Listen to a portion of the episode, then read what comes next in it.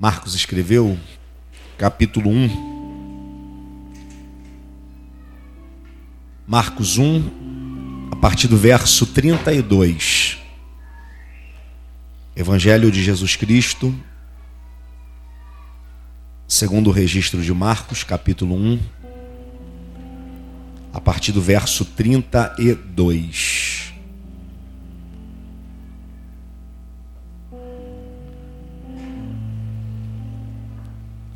Quem encontrou, diga amém. Diz a Bíblia. À tarde, ao cair do sol, trouxeram a Jesus todos os enfermos e endemoniados. Verso 33. Toda a cidade estava reunida à porta. Verso 34. E ele curou muitos doentes, de toda sorte de enfermidades também expulsou muitos demônios, não lhes permitindo que falassem, porque sabiam quem ele era. Verso 35, a gente encerra a leitura. Tendo se levantado alta madrugada, saiu, foi para um lugar deserto e ali orava. Olhe para cá, gente. Esse é um sermão que tem me confrontado bastante nesses últimos dias. E alguns princípios aqui eu acredito que vai fazer muito sentido para a gente. A gente leu aqui sobre duas atividades constantes de Jesus e cada uma em um horário diferente. No primeiro verso que a gente leu, a informação é que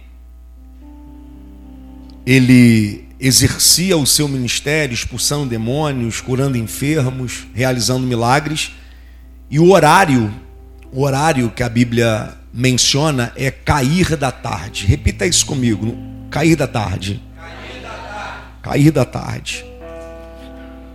Um outro horário é no último verso que lemos, que é tendo se levantado alta madrugada. Repita comigo, alta madrugada. Alta madrugada. Isso daqui resume a rotina de Jesus.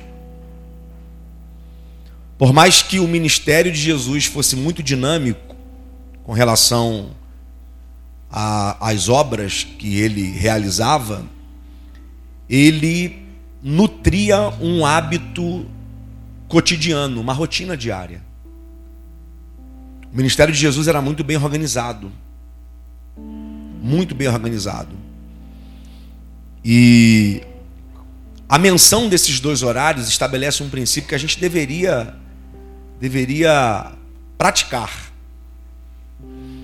Aqui a gente tem princípios, por exemplo, para quem tem vida ministerial, para quem tem vida de igreja, para quem é líder, prega, canta, dirige algum departamento, faz algum tipo de atividade na igreja, mas não se limita especificamente a isto. Na verdade, esses princípios é para quem tem responsabilidade, para quem tem uma vida com um propósito, para quem tem uma vida com atividades, sejam elas é, como empreendedor, empresário, enfim. São princípios que se estabelecem para a vida. Nesses dois horários aqui, que definem a rotina e as atividades diárias de Jesus, a gente tem o que acontece em público, que é ao cair da tarde, é o que todo mundo estava vendo, né? É o que era, era o que era exposto, visível.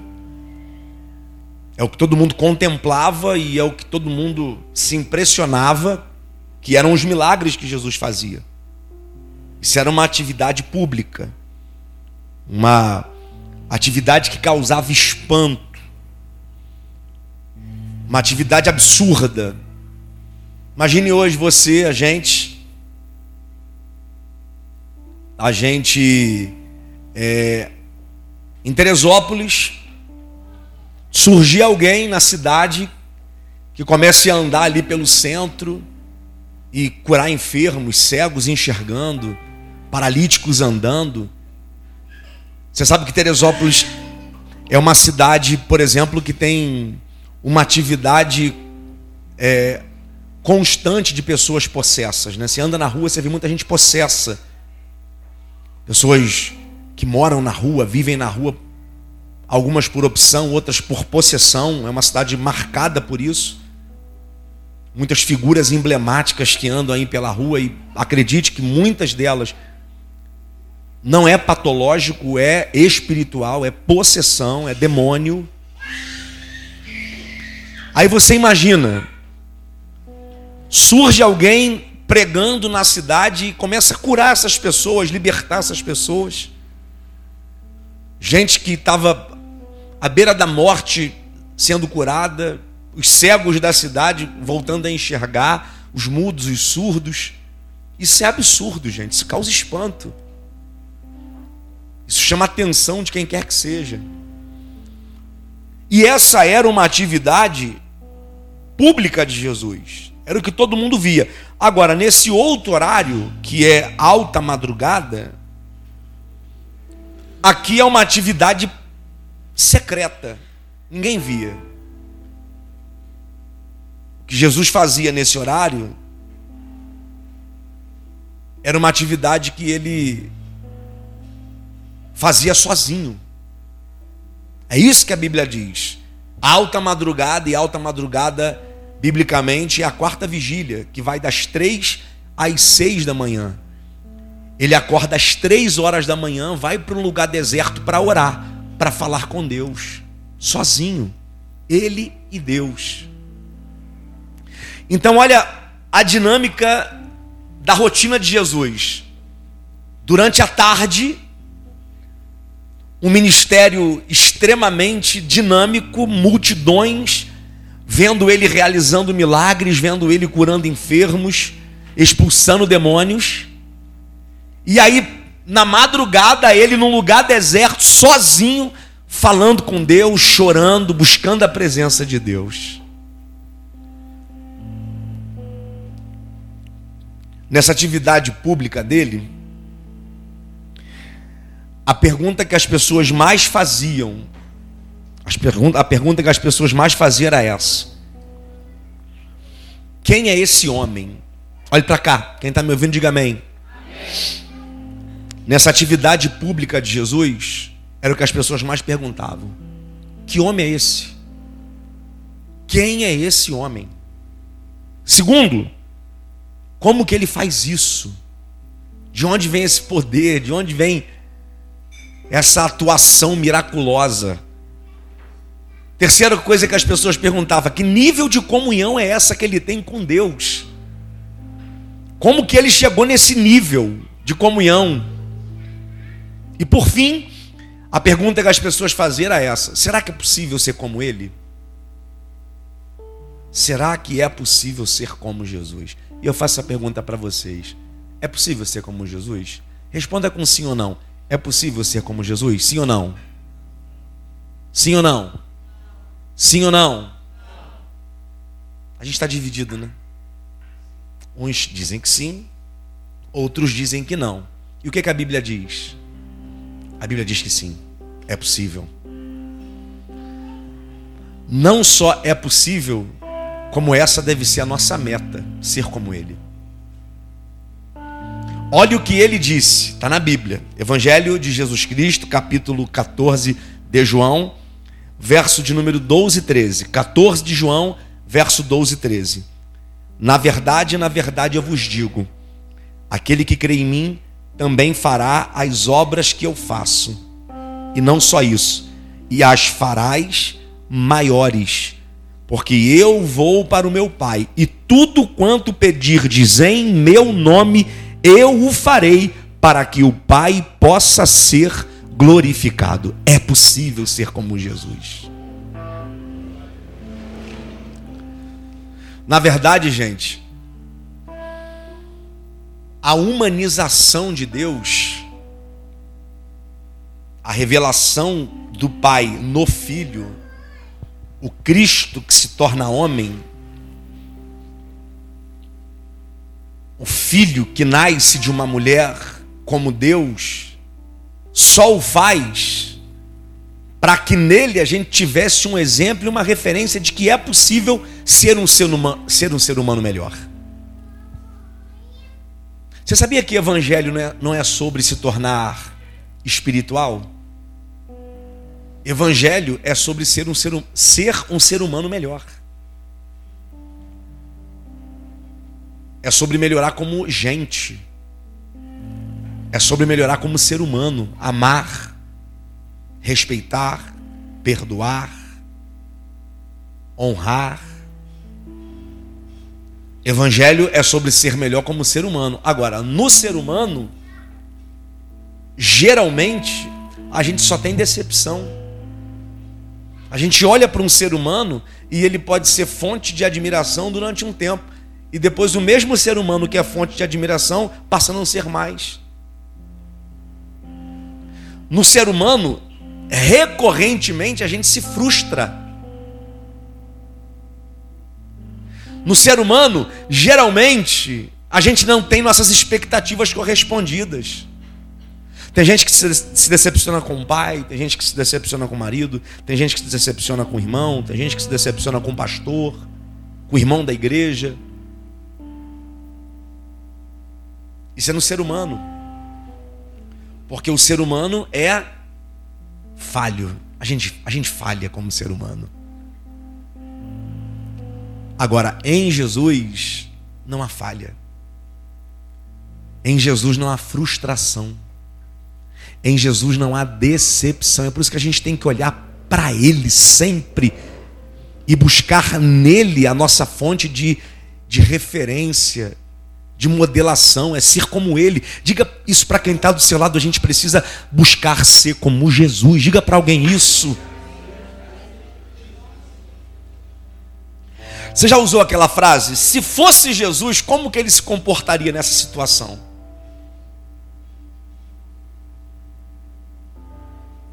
Como que Jesus reagiria a isto? Como que Jesus se comportaria diante de uma situação como essa? Qual seria a resposta que Jesus daria? Quais seriam as palavras que Jesus usaria? A gente precisa sempre se perguntar com relação a isso. Eu vou ser honesto para vocês. Porque se não for assim, dificilmente a gente terá condições de continuar fazendo o que está fazendo para Jesus. Porque até as coisas que a gente faz para Jesus, a gente está passivo a desistir delas. Porque a gente fala que faz para Ele, mas na verdade, a gente faz para a gente. A gente faz para a gente. E é por isso que a gente às vezes desiste das coisas que a gente diz que faz para ele, mas fazendo para a gente, porque a gente se frustra e não encontra expectativa correspondida, porque é para a gente.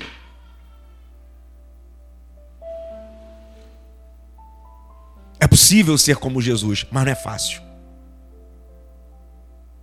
É possível responder como ele, mas não é fácil. É possível se comportar como ele, mas não é fácil.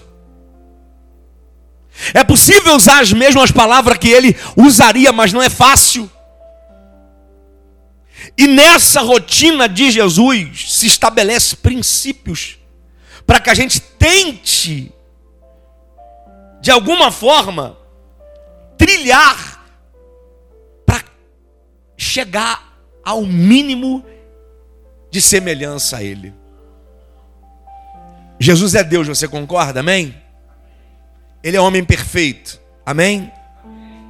Ele tem uma natureza dinâmica, perfeita, mesmo sendo um ser humano como a gente, sujeito a falhar, e a Bíblia diz isso. A carta aos, a carta aos Hebreus diz que ele foi tentado em tudo, em tudo. Jesus foi tentado em pecados de imoralidade sexual, acredite nisso. Mulheres tentaram seduzi-lo. Mulheres tentaram derrubá-lo. Só que ele não cedeu. Ele foi tentado em tudo. É isso que a Bíblia diz. A Bíblia não fala que foi tentado em algumas coisas. Ele foi tentado em tudo. Para que, ele foi tentado em tudo? Para que em tudo ele pudesse nos auxiliar.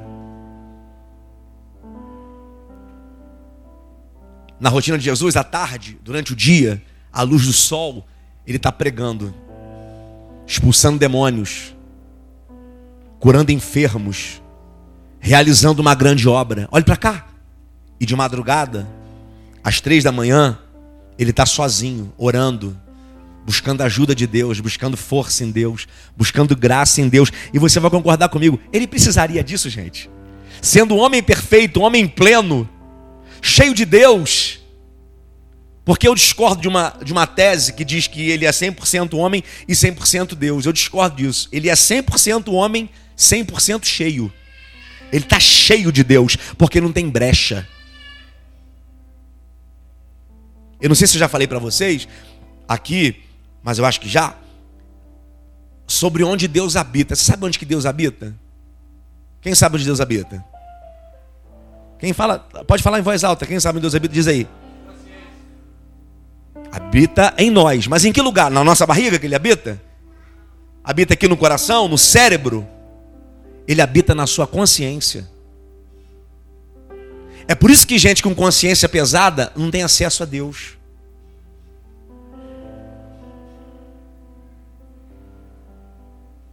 Gente que faz um monte. Gente que só erra, só falha. Não consegue ter acesso a Deus. Pode entrar na igreja, mas não consegue chegar na presença dele. Você senta aí na cadeira, mas na presença de Deus você não chega. Porque sua consciência não deixa. Ela vive te acusando de tudo que você falou, de tudo que você fez, das coisas que você não deveria ter feito, a maneira como você trata as pessoas. Você pode esconder de todo mundo, mas de duas, duas pessoas você nunca esconde nada. Primeiro, de você mesmo, a tua consciência não deixa. Segundo, de Deus, irmão. E tem um terceiro aí, que até o diabo também tem coisa que ele sabe. O diabo só não sabe o que está na mente, mas verbalizou já era. Se está na mente, guarda. Ora, colocou para fora, o diabo pegou. E o diabo não tem folga. O diabo não tem folga. O diabo, pro diabo não tem feriado. Pro diabo não tem dia santo. Tem dia demoniado. Alerta quem está perto e diga assim: o diabo está de olho em você 24 horas por dia.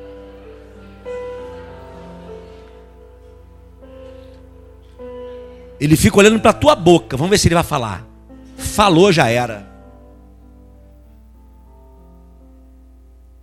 Os demônios falam assim: ó, eu acho que ele está pensando.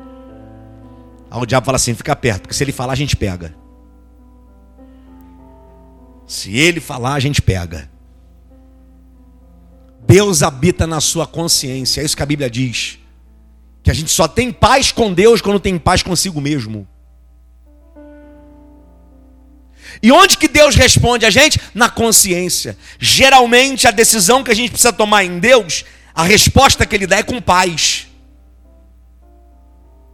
Gente que toma decisão sem paz só se arrebenta.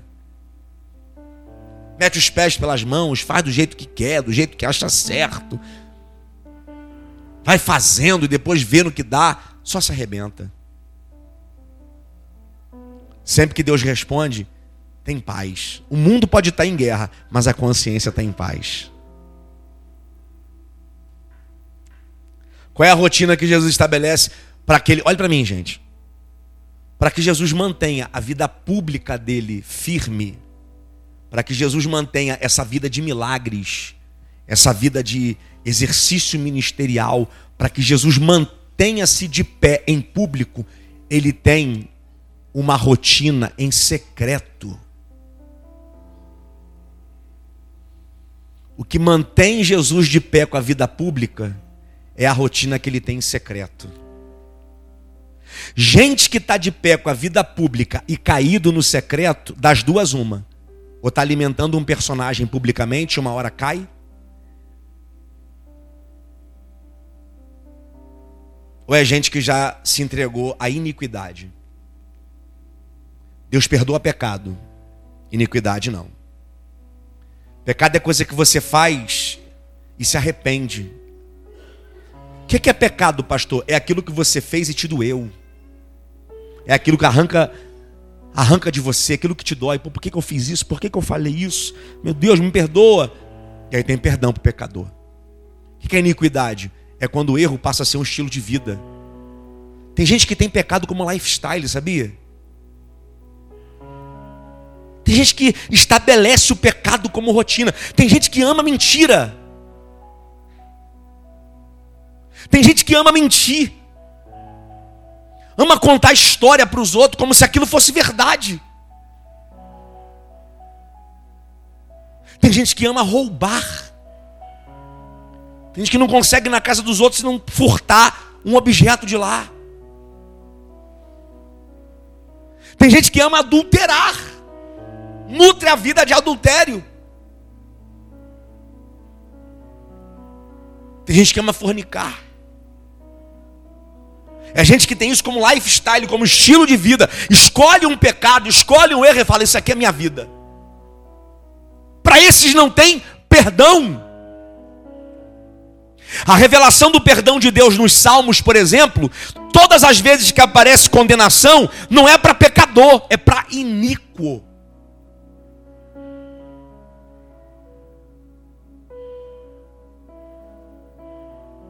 Quem mantém uma vida pública sem uma vida secreta diante de Deus é farsa, é fake. É por isso que você vê muitos homens e pseudos homens e mulheres de Deus que uma hora se revelam. É porque gente que mantém vida pública sem vida secreta com Deus, gente que está de pé em público, mas caído no secreto. Não dá, gente. Não dá. A rotina é essa.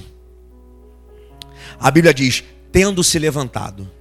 Jesus se levantou. Tendo se levantado. A palavra levantar aqui é um termo utilizado para falar sobre quem está se levantando de um repouso, se levantando do sono, às três da manhã. Gente, não tem horário pior para você acordar do que às três da manhã.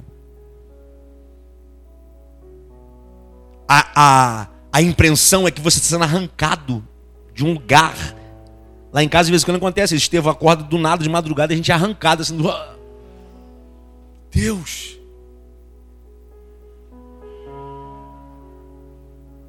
É horrível.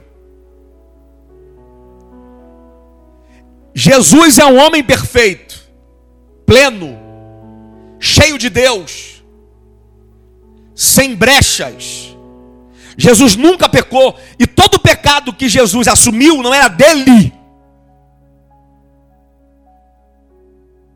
Os pecados que Jesus assumiu eram nossos.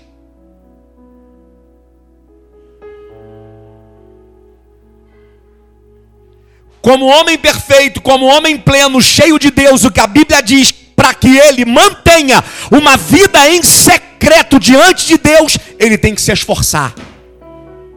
Porque não é fácil. Tendo se levantado, ele teve que lutar contra o organismo. Às três da manhã, você está num período do sono que os especialistas falam que é profundo.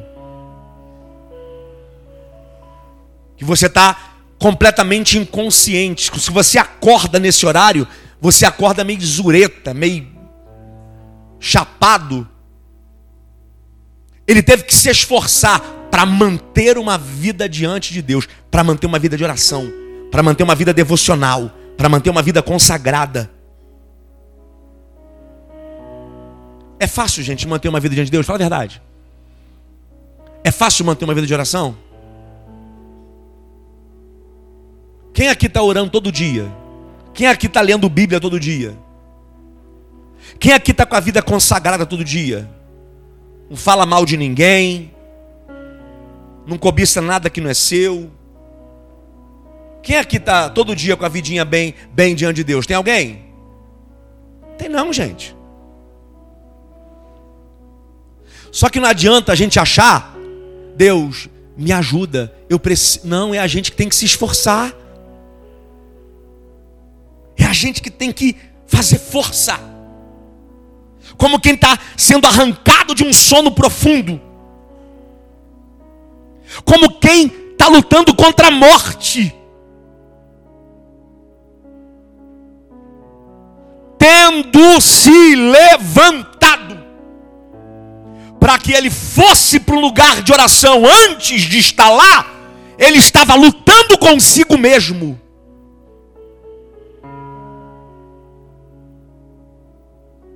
Antes de estar diante de Deus, a gente precisa lutar contra nós mesmos.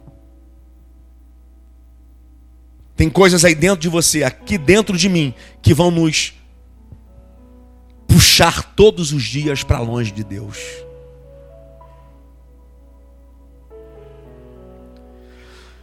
Todos os dias você vai ter uma guerra contra a sua própria mente.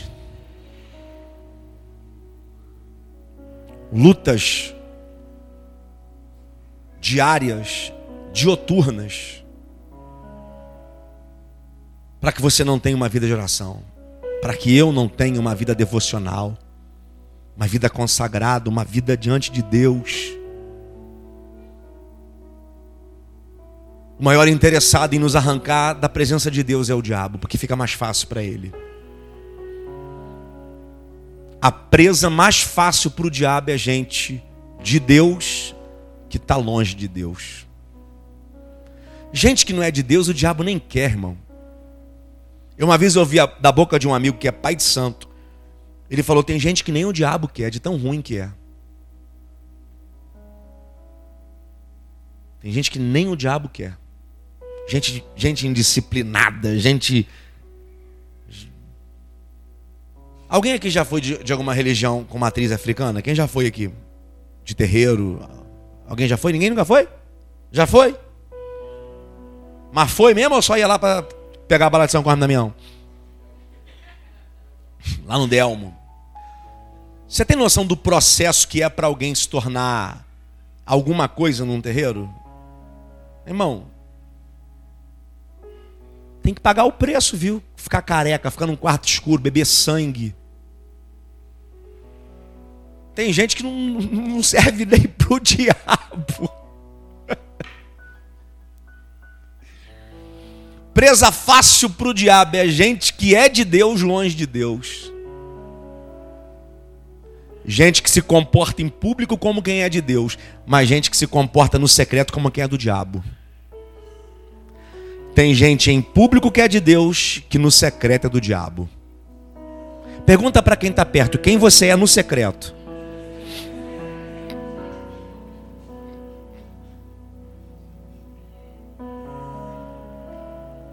Irmão, aqui na igreja é facinho de meter uma de que é crente, mascarar. Eu já falei e ensino para vocês há muito tempo. Deus não se relaciona com personagens. Deus se relaciona com gente, com gente de carne e osso, com gente de verdade. Quem gosta de personagem é o diabo, ele gosta. Gente que diante de você é uma bênção. Te abraça, te beija, te ama, é crente, glória a Deus.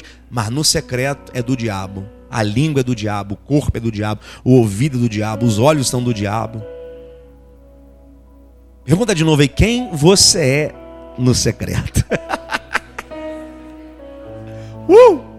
Irmão, esse sermão aqui é duro, viu? É duro. Quando Deus me entregou esse sermão aqui, eu sabia da dureza que é para mim e para ministrá-lo. Para mim e para ministrá-lo. Tendo se levantado. Vida com Deus exige esforço. E para o inferno é facinho, gente. Facinho. Coisa fácil é para o inferno. Agora a Bíblia diz que o céu ele é tomado à força. A gente precisa se esforçar para ser um ser humano melhor, para ser um crente melhor, para ser um discípulo de Jesus melhor.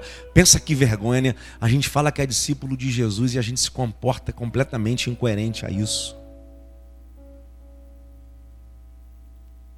A gente precisa se esforçar um pouco mais. E dá tempo. A gente está vivo.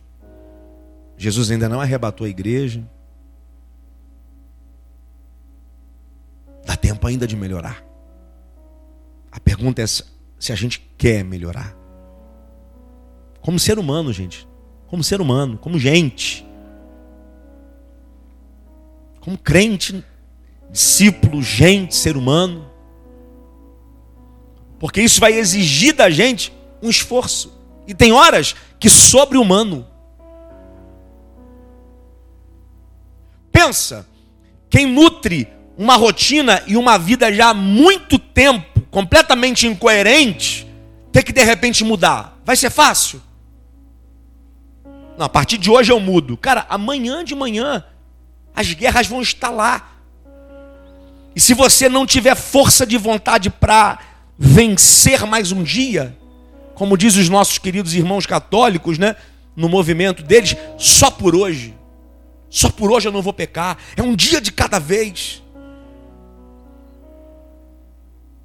Hoje eu não erro. Tendo se levantado. Vida com Deus vai exigir que a gente saia do conforto. Na dinâmica aqui da tradução da palavra, é muito melhor ficar na cama e dormir. No descanso da madrugada. Mas o nível do esforço de Jesus era a altura da sua responsabilidade. Ele sabe que durante o dia ele tem demônio para expulsar, gente para curar, o evangelho para pregar, o reino para ensinar. E se ele vacilar na sua vida secreta, ele não suporta.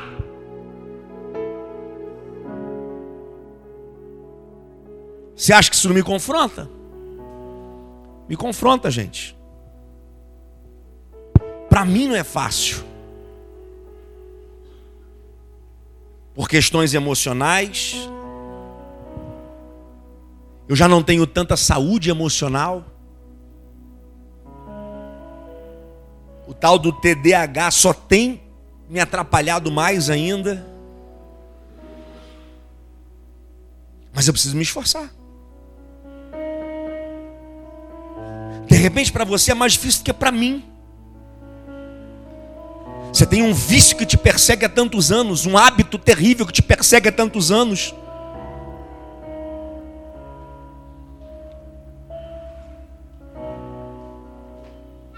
De repente você tem um temperamento péssimo que só lhe atrapalha.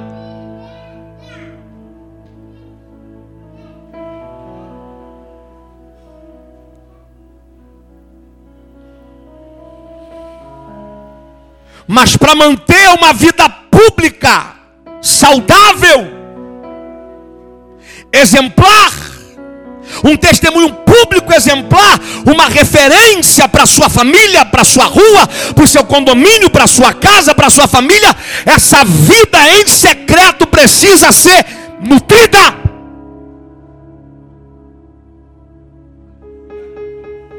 Deixa eu falar com vocês. Vida de domingo e quarta-feira não mantém ninguém de pé. Frequentar o culto de quarto domingo não vai garantir vida saudável espiritual para você. Se você quer manter sua vida com Deus só quarto domingo, me desculpe a verdade, você é uma hora tomba.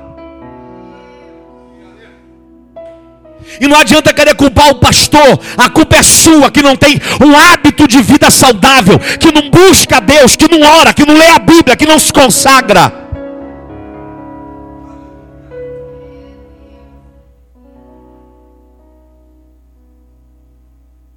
Não dá para manter uma vida com Deus só em culto de quarto domingo, gente. Isso aqui é muito rápido. E tem hora que a gente vai para casa pior do que como, como veio. Essa é a verdade. Acontece uma coisa que a gente não gostou, houve uma coisa que não gostou, viu uma coisa que não gostou. Porque é uma reunião de gente. Todo mundo aqui é gente. Olha para o lado aí, tem um, um, um, ser humano aí perto de você. Furar ele, ele sangra. Se tu furar ele e sair óleo, irmão, aí eu saio correndo daqui. Vai sair sangue. Um cara é tão crente, quando fura ele sai óleo. Pô. Pode olhar para cima que tem uma carruagem vindo buscar ele. Ele vai para o céu daqui a pouco. O que mantém a vida pública de Jesus frutífera é a sua vida em secreto. Para que ele tenha uma vida pública de milagres, prodígios, para que ele tenha uma vida pública expulsando demônios, ele se levanta de madrugada e vai para um lugar deserto orar tendo se levantado. E aqui outra informação: tendo se levantado, alta madrugada. Qual foi a hora? Alta madrugada, alta madrugada são três da manhã. Agora, a pergunta aqui, Vinicim: por que, que ele escolhe um horário tão complexo? O mais difícil? Pô, acorda às seis, né? Às seis é tranquilo. Cinco e meia, até né, tem a geração da, das das 5 horas aí, né? Galera que tá nutrindo o hábito das 5 horas. Geração Érico Rocha, Pablo Marçal. Acordar de manhã para ver live, tomar banho gelado. Mas ele acorda às três. E por que, que ele acorda às três? Gente, não é só uma questão do horário. Não é o horário em si. Não tem nada de, de, de sagrado no horário. Não é porque a filha é menor, né? Os nossos irmãos antigos ensinavam que de madrugada a filha é menor, né? Orar de madrugada que a filha é menor. Não é uma questão, não é uma questão do horário, não é o cronos. Isso indica a disciplina de Jesus. Repita comigo. Jesus era disciplinado. Então, se a gente quer ser como ele, primeira coisa, a gente precisa ser disciplinado. Indisciplina não faz parte do perfil de Jesus. Por que, que ele acorda tão cedo? Porque durante o dia, olha o que a Bíblia diz, capítulo 1, verso 37 de Marcos. Todos te buscam.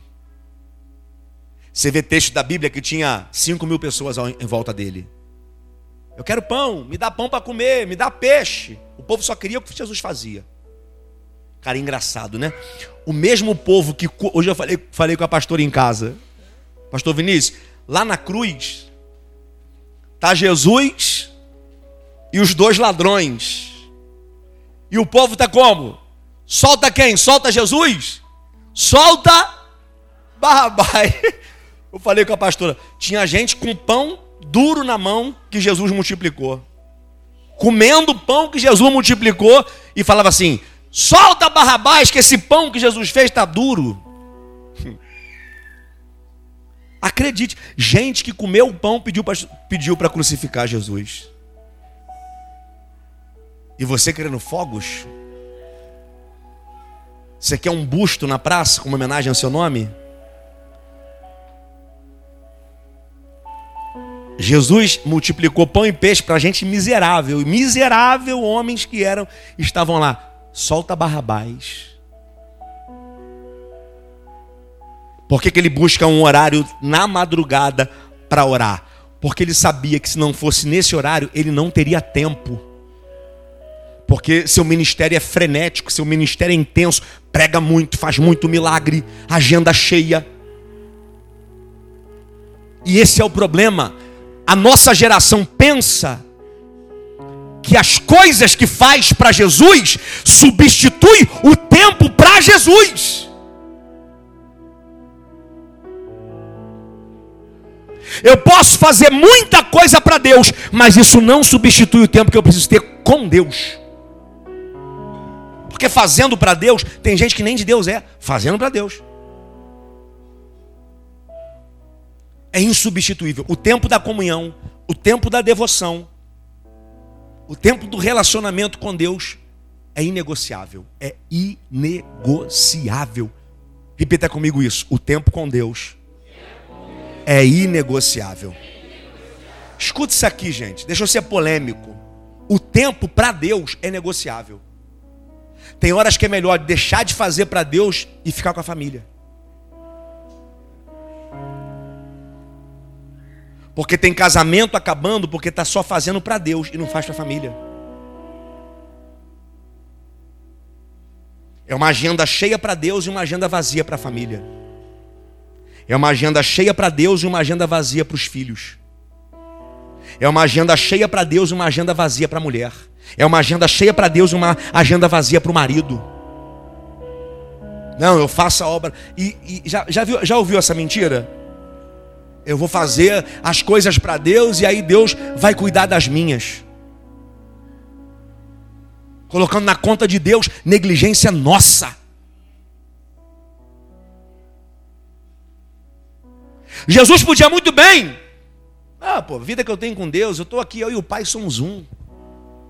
Eu sei que o Senhor me ouve. Precisava acordar às três da manhã, se levantar, sair de casa, ir para um lugar deserto para orar. Não precisava. E por que que faz? Para estabelecer princípio. Se quer manter uma vida pública de pé, tem uma vida em secreto diante dele. Porque senão você não aguenta. Uma hora essa máscara cai. Uma hora esse personagem envelhece.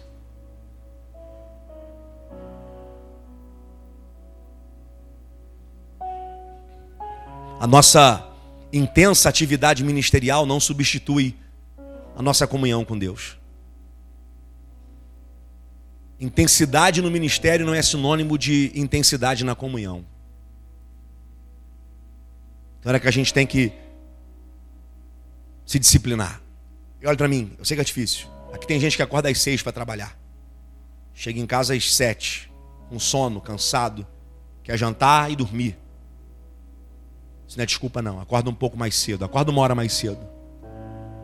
Vai ler uma Bíblia. Vai orar. Vai buscar comunhão com Deus.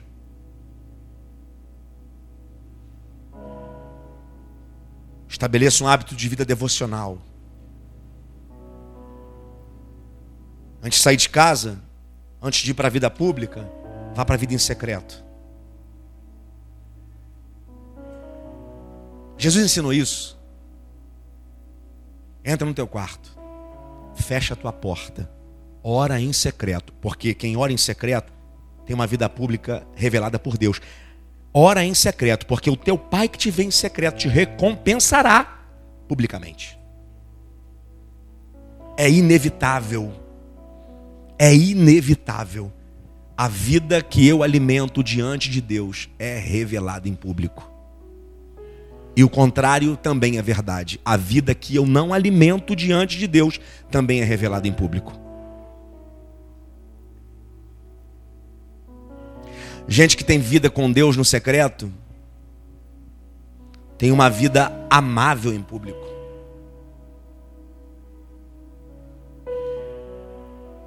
Gente que tem vida com Deus em secreto tem uma vida perdoável em público. É gente que perdoa. É gente que ama.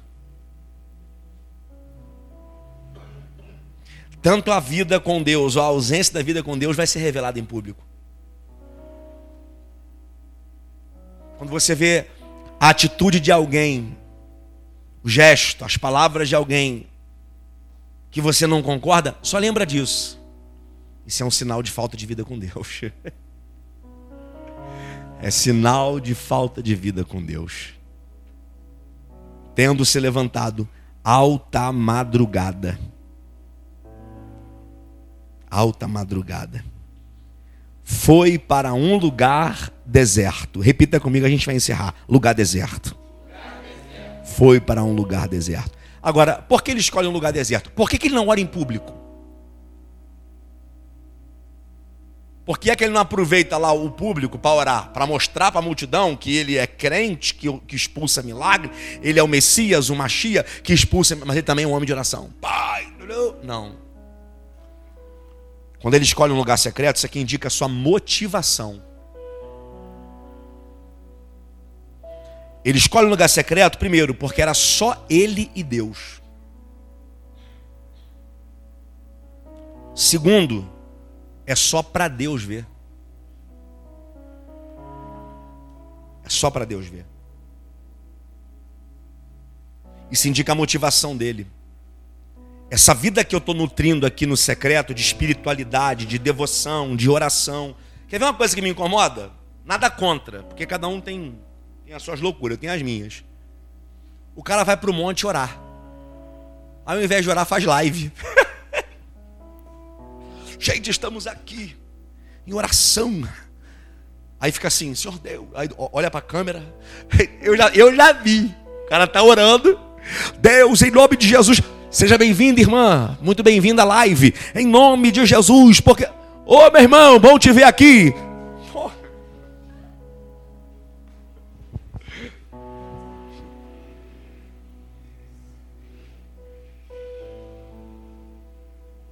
Quando a vida de oração se torna pública, é sinal que não existe vida de oração em secreto.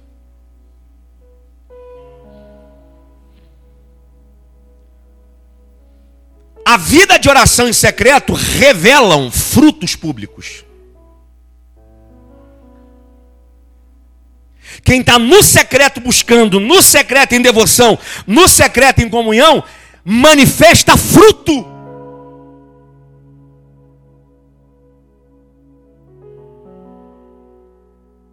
Ele escolhe o lugar deserto. Porque a sua motivação era acima de tudo comunhão com Deus. Só isso. Eu posso ser o mesmo. Eu posso falar o que eu quiser para ele. Ele pode falar o que quiser para mim. Não tem público não tem audiência, não tem espectadores. O lugar que eu busco para orar indica o que me motiva a orar. Jesus advertiu sobre isso que os hipócritas gostam de orar em praça pública para serem vistos. E eles já receberam seu galardão, que é aplauso. Agora, discípulo de Jesus, ora em secreto.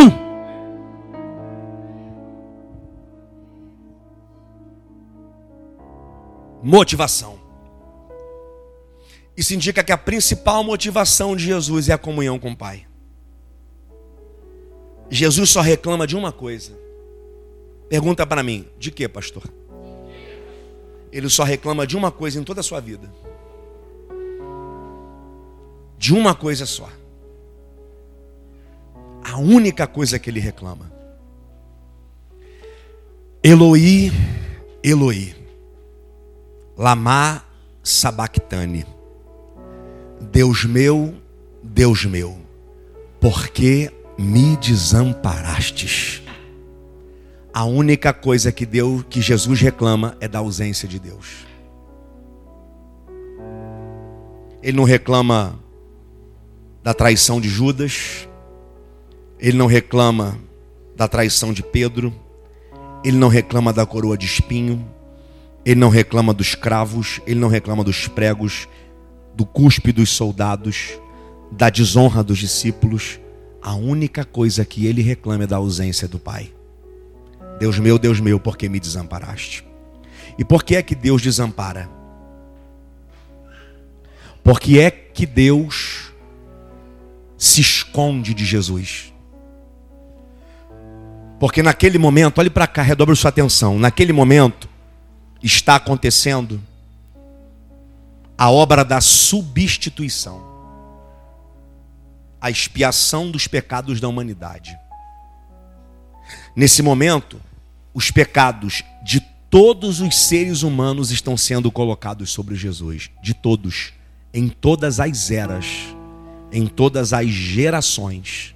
Todos os pecados da humanidade estão sendo colocados sobre Jesus.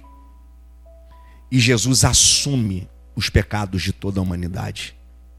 Nesse momento, o pai não pode continuar em comunhão com o filho. Porque os pecados da humanidade separam o filho do pai.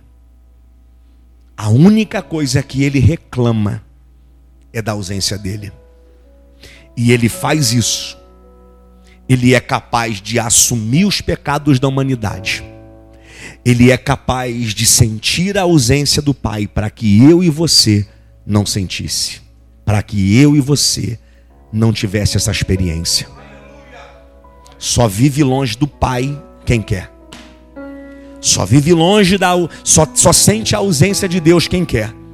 Porque todos os nossos pecados estão colocados sobre Ele. E sempre que a gente chama pelo nome dele, os nossos pecados são perdoados. Sempre que a gente chama pelo nome dele, o Pai se revela. Aleluia! Aleluia! Que essa seja a nossa motivação.